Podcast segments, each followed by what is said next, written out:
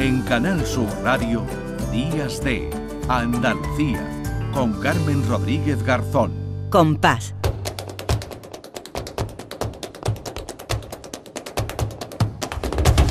Compás. Y después, Gloria. Lourdes Galvez, ¿qué tal, querida? Buenos días. Hola, estás? Carmen. ¿Cómo estás? Pues muy bien, Bien. estupendamente. Hoy con mucho compás y con mucha gloria también, ¿verdad? Porque vamos a recordar pues a una de las grandes, grandes eh, de la que se cumplía, ¿no? Ayer aniversario, mucho ya, lo decía yo al principio, ¿no? 134 años del nacimiento de Pastora Pavón Cruz.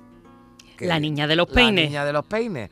Efectivamente, no podíamos dejar pasar este día porque, bueno, pues ayer nos cayó encima el aniversario Ah. de esta gran mujer, una mujer que hizo muchísimo por el flamenco, que creo que fue, me gusta decir que fue una mujer eh, muy, muy respetada por sus Ah. compañeros, hombres y mujeres, fue una mujer adelantada a su tiempo. Y, y bueno, pues una magnífica artista, artista. Y de hecho es la única que tiene su voz la consideración de patrimonio. Fíjate. Entonces, ahí queda eso, ¿eh? Y bueno, pues ella con 20 añitos ya era una, una artista grande, anunciada en la prensa como la reina del cante andaluz. Fíjate. Y, y empezó a grabar sus primeros discos, como por ejemplo esta seguirilla que vamos a escuchar.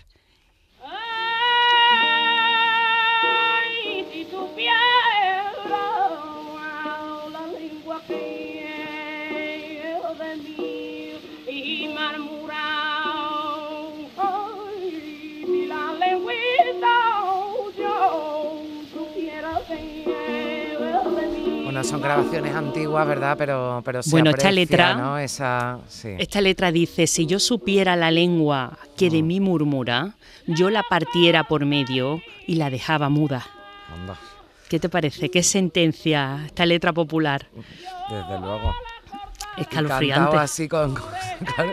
Estamos hablando, bueno, pues con 20 años, ¿no? Decías, o sea, estamos hablando de, de principios, ¿verdad? De- del siglo XX y, y yo decía que son grabaciones, bueno, pues antiguas, que se notan los años, pero que, que nos llega, ¿verdad? Esa, bueno, esa potencia, ¿no? En las letras y, y- esa voz, ¿no? Esa voz inconfundible de, de la niña de los peines.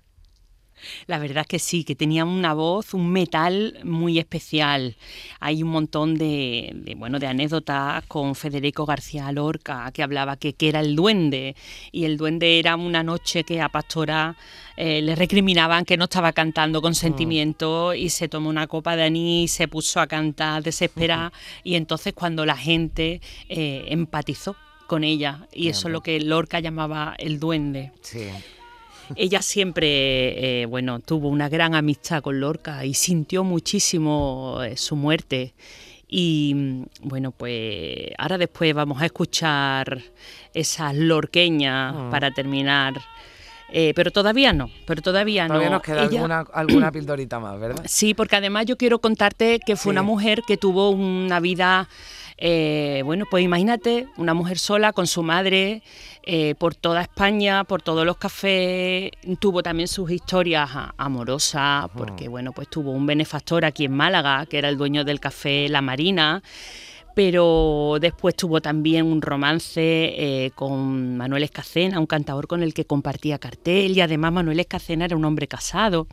Pero el gran amor de su vida fue Pepe Pinto. Se llevaban una diferencia grande de edad. Ella eh, tenía más edad que él y sin embargo eh, fue un amor eh, hasta, hasta la muerte de, de ambos. De Pues hecho, fíjate que estamos hablando de una enferma, época en la la que ya tenés. ¿verdad, Lourdes? En la que ya tenés un novio ya era, bueno, está con un hombre casado, pero ya que una mujer tuviera una pareja, ¿no? Que fuera más joven que ella, ya, toda una Sí, revolucionaria, ¿verdad? Claro que sí, imagínate, ¿no? Y luego Pepe estaba, Pepe Pinto estaba completamente enamorado de ella, vivía por ella. eh, cuando ella se quiso retirar, la convenció de que volviera, le creó su propio espectáculo que se llamó España y su cantaora, pero ella no quería, ella ya quería retirarse. Y bueno, lo que te iba a decir, que es que Sí. cuando ella ya se estaba apagando, se estaba muriendo, había perdido la memoria, eh, Pepe decía que él no se quería quedar en el mundo viviendo sin ella. y una mañana amaneció muerto, se había muerto eh, él antes que muriera Pastora. Es una historia verdaderamente Mm. que parece de novela, pero es la realidad de lo que ocurrió. Eh, vamos a escucharlo un poquito por Cádiz. Venga. Ahí es una población que le gustan al forastero.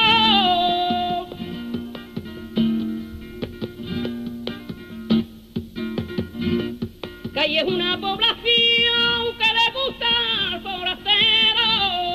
Aquí no sirve alegría, lo que sirve es el dinero. Y aquí no sirve alegría. Bueno, la discografía de Pastora es inmensa, afortunadamente. Tenemos además, bueno, pues cuando se, se nombró su voz eh, patrimonio, se declaró patrimonio, pues se hicieron una antología, una recopilación de toda su obra, donde podemos observar pues que tocó todos los palos, eh, que fue creadora de algunos estilos, por ejemplo, estilos de tango, de la bambera, que es el cante Ah. del columpio, eh, recogió eh, todos los estilos de unas cantadoras que no grabaron de su época, pues como Mercedes La Serneta.